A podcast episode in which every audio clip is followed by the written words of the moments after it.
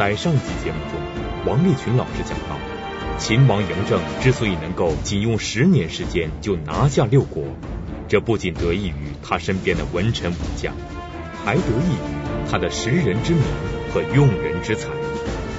在秦国内部，秦王嬴政组织了一个文武齐全、搭配得当、相互配合的超强队伍。所以才能够在灭六国之战中攻无不克、战无不胜。然而，仅仅有这些因素，秦王嬴政就能够吞并天下、独霸九州吗？事实上，这是一个复杂的问题。我们还得从秦国的历史上去探究它的原因。为什么在战国七雄中，秦国能够统一天下？秦的统一是历史的选择，还是另有他因呢？河南大学王立群教授做客百家讲坛，为您精彩讲述王立群读史记秦始皇之六世余烈。秦始皇只用了不到十年的时间，就把六国全部摆平，把天下统一了。所以，所有的历史书讲到这个问题的时候，都在强调由秦统一中国是历史发展的大趋势。但是所有的教材都回避了一个问题，那就是说，为什么秦统一中国是历史发展的大趋势呢？这个问题没有人回答。我想讲讲这个问题。我先解释一下什么是历史发展的大趋势。所谓历史发展的大趋势，就是历史发展的基本动向，这就是历史发展的大趋势。这个大趋势包括两个层面，一个是历史发展的必然性，另一个是历史发展的偶然性。秦统一天下是历史的必然性，它有双层含义：第一，七代明君；第二，代代重才。这两点构成了秦统一天下的。必然性，什么意思呢？是从秦孝公到秦王嬴政，一共是七代国君。秦国七代国君没有一个昏君庸主，所以我们称之为七代明君，这很不容易。再一个，代代重才，七代国君没有一代国君不重用贤才，这也是很不简单的。所以我们说秦统一中国，它是有它的必然性，这个必然性是由这两个因素决定的。在秦始皇统一六国的问题上，有人认为这是历史使然，把统一的任务交给了秦国。但王立群老师认为，这是历史发展的必然和偶然共同作用的结果，因为秦始皇继承了祖辈的基业，最终完成了统一的使命。那么，我们不禁要问，在秦始皇之前，他的先祖们都做了什么工作呢？让我们先追溯一下秦国的历史。秦国从立国到秦王嬴政执政期间，一共有六百多年的历史，三十多位君王。而对统一六国关系最为密切的，就是秦国的最后七代国君，他们分别是秦孝公、秦惠文王、秦武王。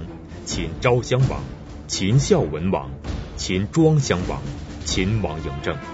那么这几代国君都做了些什么呢？他们对秦统一六国各自发挥了什么作用呢？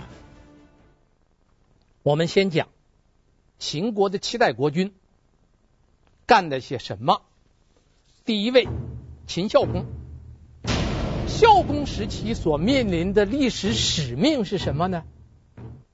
变法图强。当时秦国并不是齐国中间的强国，秦要统一，必须让自身强大。无论一个国家、一个民族或者一个人，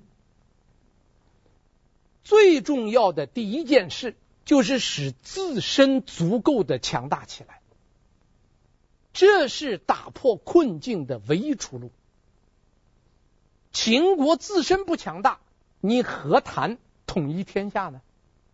孝公就抓住了这个历史机遇，通过商鞅变法，使秦国迅速崛起，完成了他这一代国君所应当承担的历史使命。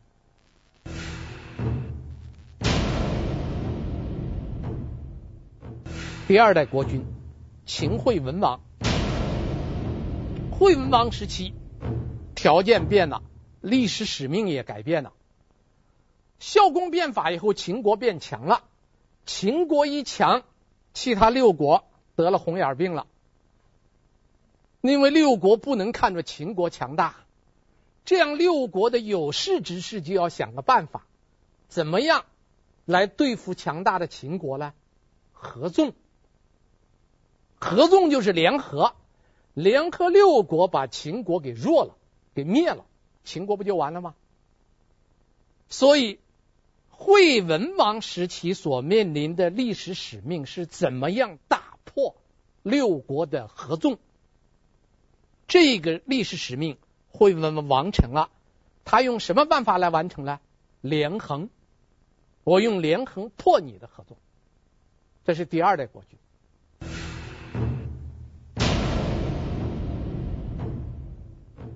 第三代国君秦武王，秦武王在位的时间非常短，只有三年，因为举重砸死了。他死了以后，而且没有儿子，因为他太年轻了，还没有来得及娶妻生子，就砸死了。在位只有三年，他是明君吗？他能有作为吗？秦武王这三年还真了不得。秦武王有一句名言，他说过一句非常有名的话：“寡人欲戎车通三川，夔州市，死不恨矣。”他说：“我想坐着车到达三川之地，三川就现在洛阳这一带，夔州市看一看周天子的王城，死了不遗憾。”这是秦武王。武王时期，秦国已经比较强大了。那么武王时期的历史使命是什么呢？是抓住历史时机，东进中原。因为秦国是在西方。公元前三百一十一年，年轻的秦武王派他的左丞相甘茂率领军队去攻打韩国的重镇益阳。益阳在哪儿呢？益阳在今天河南洛阳西边四十公里处。它是陕西通往河南的一个唯一的一个通道，两边是崇山峻岭，中间是一线山路，非常狭窄，是个军事重镇。要打益阳，益阳是韩国的，派甘茂去打。甘茂说要打益阳，必须联合魏国。然后秦武王就派了甘茂带了一个副使出使魏国，到达了魏国一谈成功了。魏国同意给秦国联手，然后让秦国把这个益阳给打下来，打通了益阳，秦国才能兵出函谷关呐，否则就出不了函谷关。所以这是一个非常关键之地。甘茂是一个很有才的人。甘茂出使魏国成功回来的路上，他给他的副使说。他说：“你回去告诉咱们的秦王，就说第一，魏国同意给咱们联手了；第二，你还说虽然同意联手了，但是这个仗不能打。你只要这样说了，将来所有的功劳都记在你的功劳簿上。”他的副使不知道什么原因，回去就给秦武王说了。武王一听就很奇怪、啊，打益阳要联合魏国，现在魏国同意联合，你说不能打，为什么呢？召见甘茂，甘茂讲了三件事。这三件事一说，秦武王明白了。第一件事儿叫曾参杀人。大家知道，曾参是中国古代非常有名的一个贤人呐。他在废帝居住的时候，这个地方有一个个曾参同姓名的人，也叫曾参。结果这个曾参呢，杀了人，杀了人以后呢，就有人。去给未杀人的这个曾参的母亲报信了，说曾参杀人了。他母亲当然知道他自己的儿子不会杀人，在那个织布机上哐当哐当照样织。停了一会儿，第二个人来报告曾参杀人了，他母亲还在那咣当咣当织布不动。等了一会儿，第三个人来报告说曾参杀人了，他母亲把织布机一扔，爬墙翻墙就逃了。甘茂把这个事儿讲给秦武王听了，他说曾参是个贤者，曾参的母亲是最了解自己儿子的人。还隔不住三个人一说，他母亲吓了就逃了。我是一个不是秦国人，我来到秦国帮你们打天下，我要去打天下。你想想，一定会有人在背后说我的坏话。如果我去打益阳，有人在背后说我的坏话，我既没有曾参之贤，你也不可能像曾参的母亲那样那么信任我。我去打益阳。那还能打得下来吗？第一件事。第二件事，张仪无功。惠王时期有一个张仪，张仪最重要的，我们讲过他的合纵。张仪立了很大的功，但是没有人说张仪立了功，都把这个功劳说在是秦惠文王的身上，说臣子立功不算功。这是第二件事。第三件事，文侯烧信。魏国的开国之君魏文侯派了一个大将叫岳阳去攻打中山国。这个打中山国打了三年，把中山国给灭了。灭了中山国以后，岳阳很得意啊，打了胜仗，灭了一个国。岳阳回来了，高兴的不得了。他觉得他自己立了这么大的功，可该受赏了吧？结果一见魏文侯，魏文侯给他搬出来一个大筐。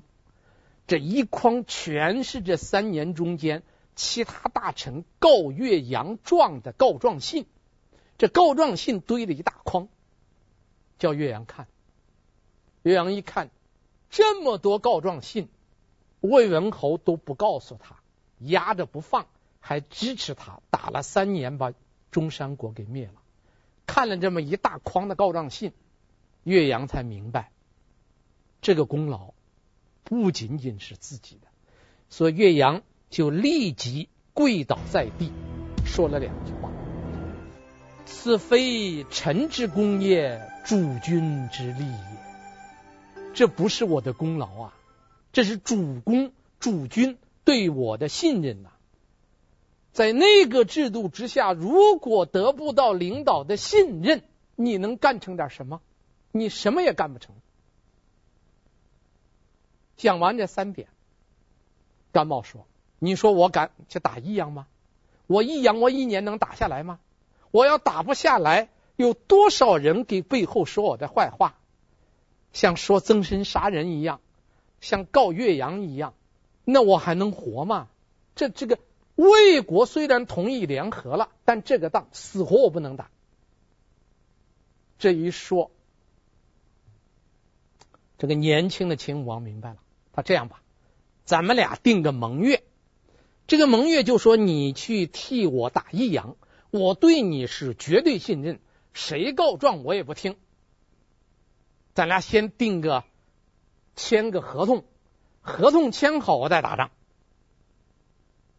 甘茂说可以，咱俩先立个合同。两个人合同书列好，然后甘茂去打了。结果打了五个月，没有打下来。秦武王收到一大批告状信，秦武王动摇了，要求甘茂撤兵。甘茂就回了封信，说：“咱俩签的合同还算数吗？”秦武王一听这个话，继续给他增兵。果然，最后甘茂把韩国军事要地重镇益阳给拿下来了。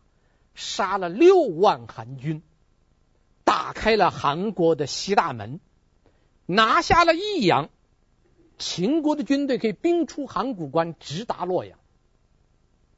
你看，这个举重而死的秦武王，只活了三年，还没来得及结婚生子，他都完成了他的历史使命。你说最后秦始皇统一中国，他不是他一个人的功劳，他前面六代国君都在做贡献，人家就活了三年，还做了很大的贡献，哪了个意呀？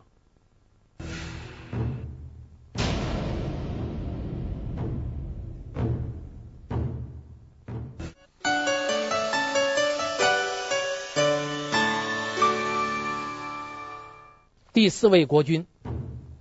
昭襄王，昭襄王当然功劳更大，在位五十六年，把大儿子都熬死了，是吧？是那么一个长寿的国君。昭襄王的历史是使命什么呢？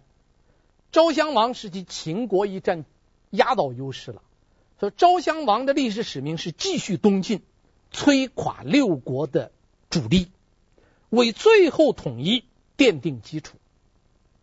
昭襄王。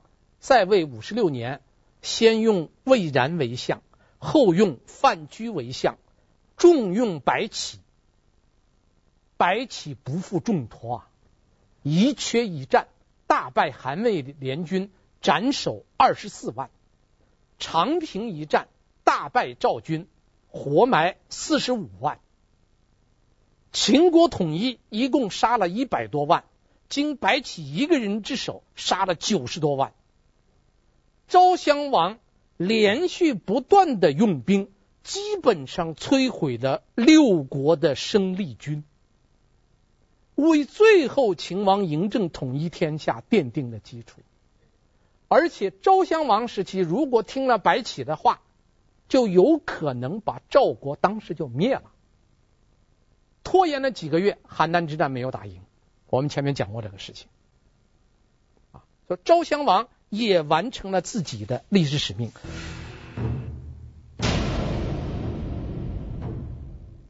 第五位，秦孝文王，这个就不好说了，在位三天死了，哈，既无功也无过，我们姑且也称之为明君吧。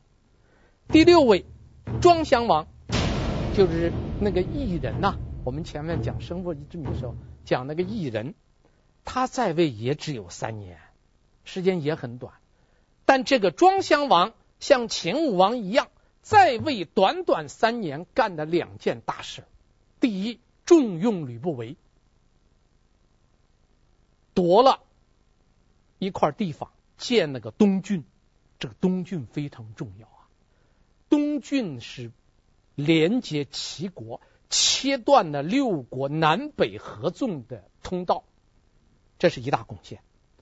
再一个，庄襄王利用长这个利用这个赵国给燕国之战的矛盾，占领了赵国三十七城，进一步的削弱了赵国。所以，这个异人虽然只有在位三年，他也完成了自己的历史使命。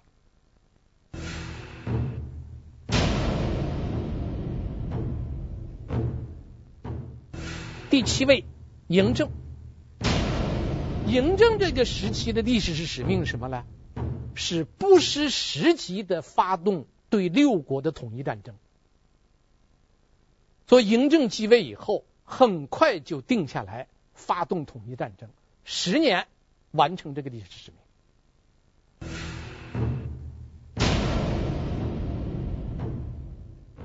在整个这个过程中间，我们可以看出来。秦代的七位国君，没有一位犯过大的错误。七代国君都有强烈的使命感，七代国君都完成了自己肩负的历史重任，这是很不简单的。我们说的不简单，是因为这七位国君可不是有意挑的。这七位国君根据秦国的制度，他有的是父死子继，有的是兄终弟及，他有两种继承制度。比如说昭襄王，昭襄王怎么继位的？昭襄王是因为秦武王举重给砸死了，然后在他的兄弟们中间来选，结果呢，是因为太后。和魏然两个人联手，把他给推上来了。他当时正在燕国做人质，对于他来说，完全是个偶然性的当了国君。他做国君之后很偶然的。那么他又是他一当上国君呢，他是特别能活的一个人。一当上国君就做了五十六年，大儿子在外在国外做人质熬死了，然后停了两年，他的次子安国君继位。安国君继位纯属偶然呐、他哥要不死能轮到他吗？没他的戏呀、啊。他哥死了，活不过他，他继位了。他继位纯粹是个偶然。他继位三天，他又死了，然后。这才是那个异人，也就是庄襄王继位。庄襄王继位也是偶然。庄襄王如果不是吕不韦包装，他连安国君的嫡子就当不上。你看看这些国君，七代国君，几乎每一个当上国君的人都是非常偶然的得了，要么是哥死了，要么是爹死了早，是吧？要么是谁看中他，把他包装一下。没有一个是必然的，都是非常意外的当上了。但是在这所有的意外当上国君的人中间，没有一个是昏的，都是明君，这很了不得啊，这很了不得。西汉初年有一个著名的文学家、政治家叫贾谊，贾谊写过《过秦论》上中下三篇，非常有名。凡是上过中学的都读过《过秦论》上。《过秦论》的上篇中间，贾谊写过一句名言，说秦王嬴政分六世之余烈。什么叫六世之余烈呢？什么叫分六世之余呢？是继承了他前面的六代国君的功业，那个烈就是功业，继承六代国君的功业，到他这一代七代，七代国君连续不断的努力，最终。才得以统一天下，所以从这个角度上讲，代代明君，这可是很不简单的一件事。在秦始皇的前六代先祖身上，他们都完成了他们所肩负的历史使命，因此到秦始皇时期，一切都水到渠成。西汉文学家贾谊说的“分六世之余烈”，极为准确地概括了这一点。历史有时候就是这样曲折前进。在战国前期，六国也曾经风光占尽，但他们的发展势头没有持续下去。到战国中期时，当秦孝公开始重用商鞅实行变法时，六国的发展与秦国已经相形见绌，与秦国的距离越来越大。而难能可贵的是，在秦国的这七代君王身上，还保持着一个其他六国国君都不具备的特点，这同样为秦国的发展带来了优势。第二点，代代用才，这七代国君是明君，而且七代国的国君呢，都重用了人才，这人才还都不是一般的人才。我们说秦孝公，秦孝公用了谁了？用了魏人商鞅，商鞅是个人尖儿啊，他重用了他。然后是秦武王，秦武王我们刚才讲过，甘茂，甘茂打益阳，甘茂是哪国人呢？甘茂是楚国人，秦武王重用了他。昭襄王，昭襄王重用了魏国人范雎，又是用了一个引进的人才。孝文王咱不说了，就三篇，咱不说他了啊。庄襄王，庄襄王重用了魏人吕不韦。这魏国虽然很小，很早都被灭了。魏国出了两个顶尖的人才，一个是商鞅，一个是吕不韦，很不容易的。嬴政，嬴政重用了楚人李斯。你看这七代国君，两个魏国人，一个商鞅，一个吕不韦，两个楚国人。一个甘茂，一个李斯，还有一个韩赵魏的那个魏，那个魏国人范雎。七代国君不但自己是明君，而且都用了当时顶级的人才，这让我们看起来太了不起了啊！太了不起了。这些因素叠加到一块儿，就形成秦国统一天下的历史必然性。秦国统一天下历的必然性，就是这两个原因造成的。代代明君，代代重才，所以导致他这个国家蒸蒸日上。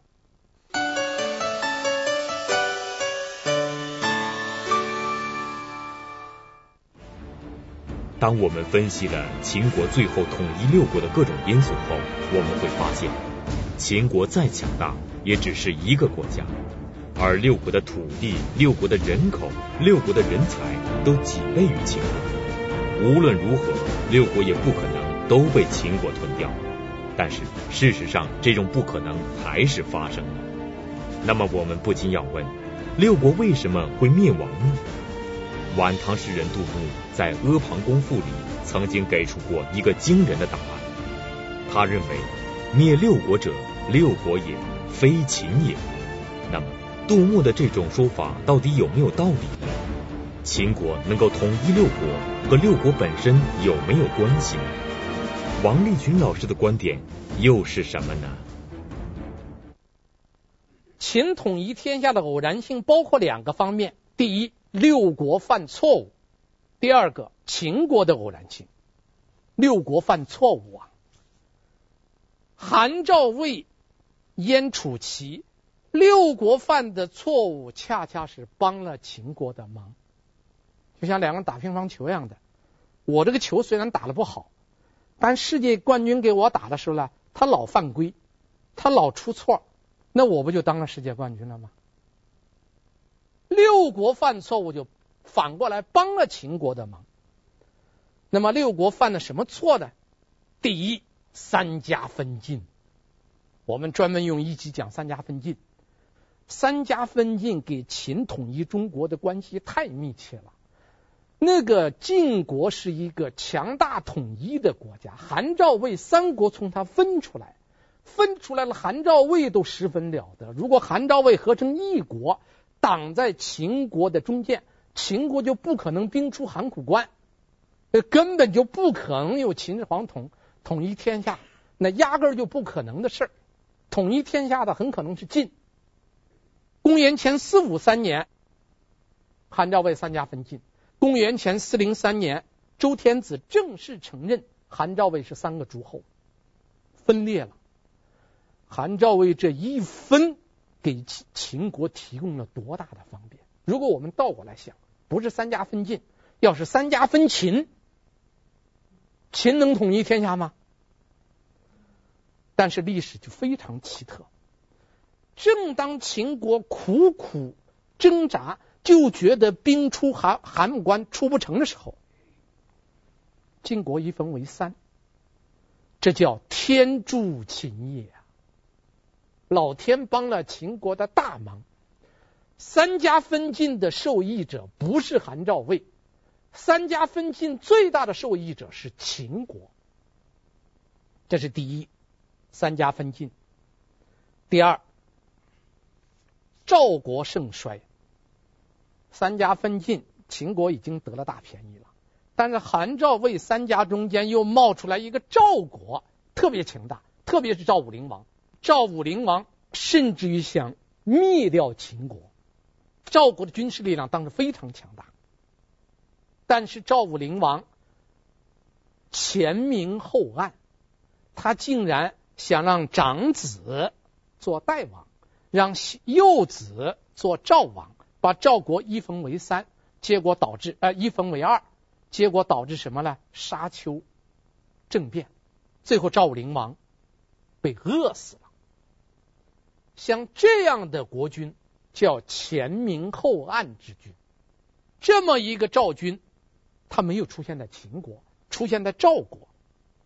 紧跟着赵孝成王中了秦的反间计。不信任廉颇，用了赵括，导致长平之战战败，四十五万大军被杀。最后到亡国之君赵王谦还中了反间计，杀了李牧。赵国犯了多少错？赵武灵王、赵孝成王、赵王谦那么多犯错，你犯一次错，秦就得一分；你犯两次错，他就得两分；你犯三次错，他就得十分，帮了秦国的大忙。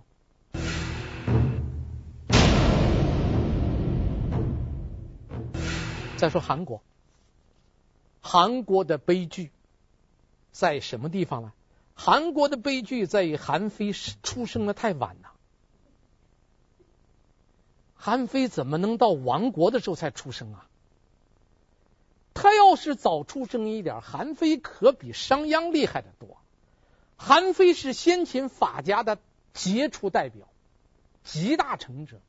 如果韩非早出世几十年，如果韩王重用韩非，韩非让韩国强大起来了，光一个韩国就把秦国给封死了，你出不了函谷关，悲剧啊！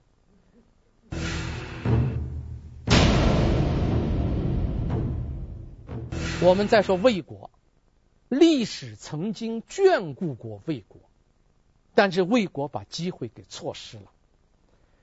魏文侯是第一个重用李逵变法。所以到战国初年，第一个强大的国家是魏国，但后来桂林之战、马陵之战两次战败，而且他的顶级人才吴起、商鞅、孙膑、范雎全跑了，哪一个不是国家级的人才啊？哪一个不够两院院士啊？全走了，一个都不剩，最后剩了一个。信陵君，信陵君率领五国联军大败秦军的时候是哪一年呢？公元前二百四十七年。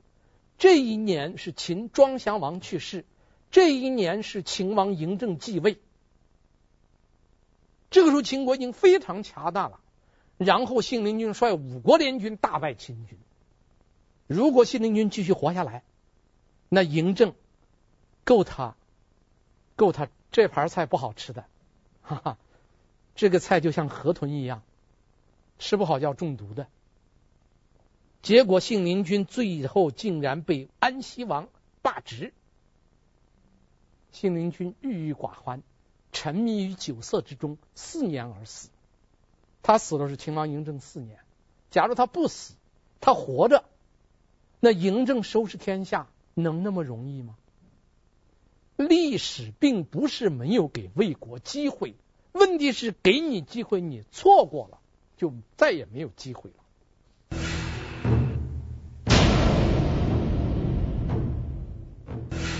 燕国，燕国微不足道，但是燕国可是第一，他充分的享受了远交近攻的所有的好处，远交近攻嘛。他在北京，在辽宁，秦国不打他，所有的好处都享受了。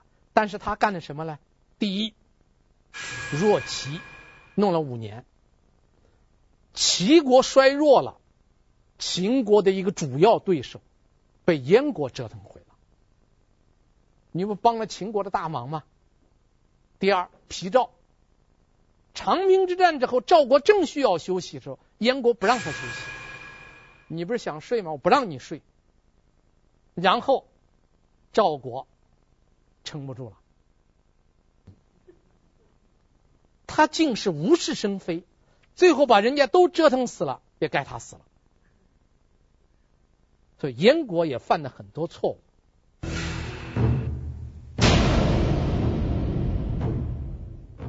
楚国我们刚刚讲过，不思变法。政治腐败，那么一个庞大的国土，最后导致亡国。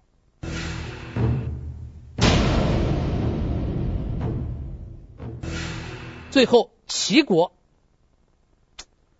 齐国也很可惜，齐闵王滥用武力灭宋，导致五国伐齐，他被灭五年，这叫滥用武力。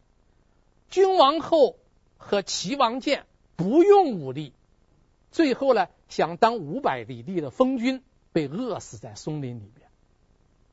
齐国是国策错误，犯了一连串的错误。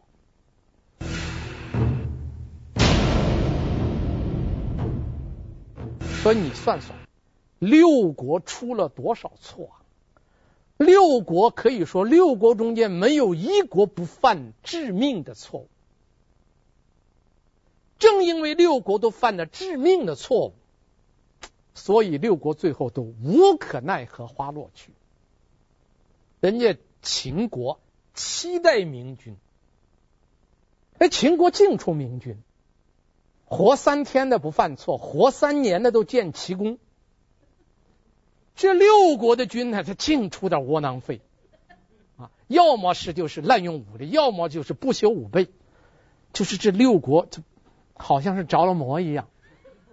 瘟疫，六国的君主得了瘟病，就是我们讲那个过程，觉得非常可惜。六国人口、国土面积、军队总量都是秦国的若干倍，最后被人家秦国一个一个全收拾完。他们犯了很多错，但是你不要忘记，当你犯错误的时候，恰恰是给你对手最好的礼物啊！秦国就得意了。所以秦始皇统一中国是两大因素造成的，一个是秦国六代国君，代代明君，代代重才，必然的结果。一个是六国不断的犯错，不断的衰落，一个蒸蒸日上，一个江河日下，最后的结果当然人家秦国赢了，赢得你没脾气啊，那你没有办法，你最后你这个老是不争气，扶不起来，所以我们说秦统一天下是历史的必然，这个必然中间包括六国的那么多偶然性。大家不要忽略偶然性啊！但是虽然我们讲了很多偶然，但是我们也得承认，无论讲多少偶然，毕竟人家秦始皇统一中国了吧？总还是秦始皇把天下给统一了。那么统一了天下的秦始皇，他又该怎么样经营他这么一个庞大的帝国呢？请大家继续关注秦王嬴政在完成统一大业之后的种种作为。谢谢大家。薛绍之死与在家武攸暨对太平公主的一生产生了重要影响。他认识到，母亲武则天才是他生命中最重要的人。于是，太平公主积极投身母亲的麾下，渐渐参与到武则天的决策之中，成为了武则天的心腹。但是，武则天慢慢老了，这棵大树倒下之后，朝局会发生怎样的变化呢？太平公主将会做出怎样的打算呢？中央民族大学历史系蒙曼副教授为您精彩讲述系列节目《太平公主之威风八面》。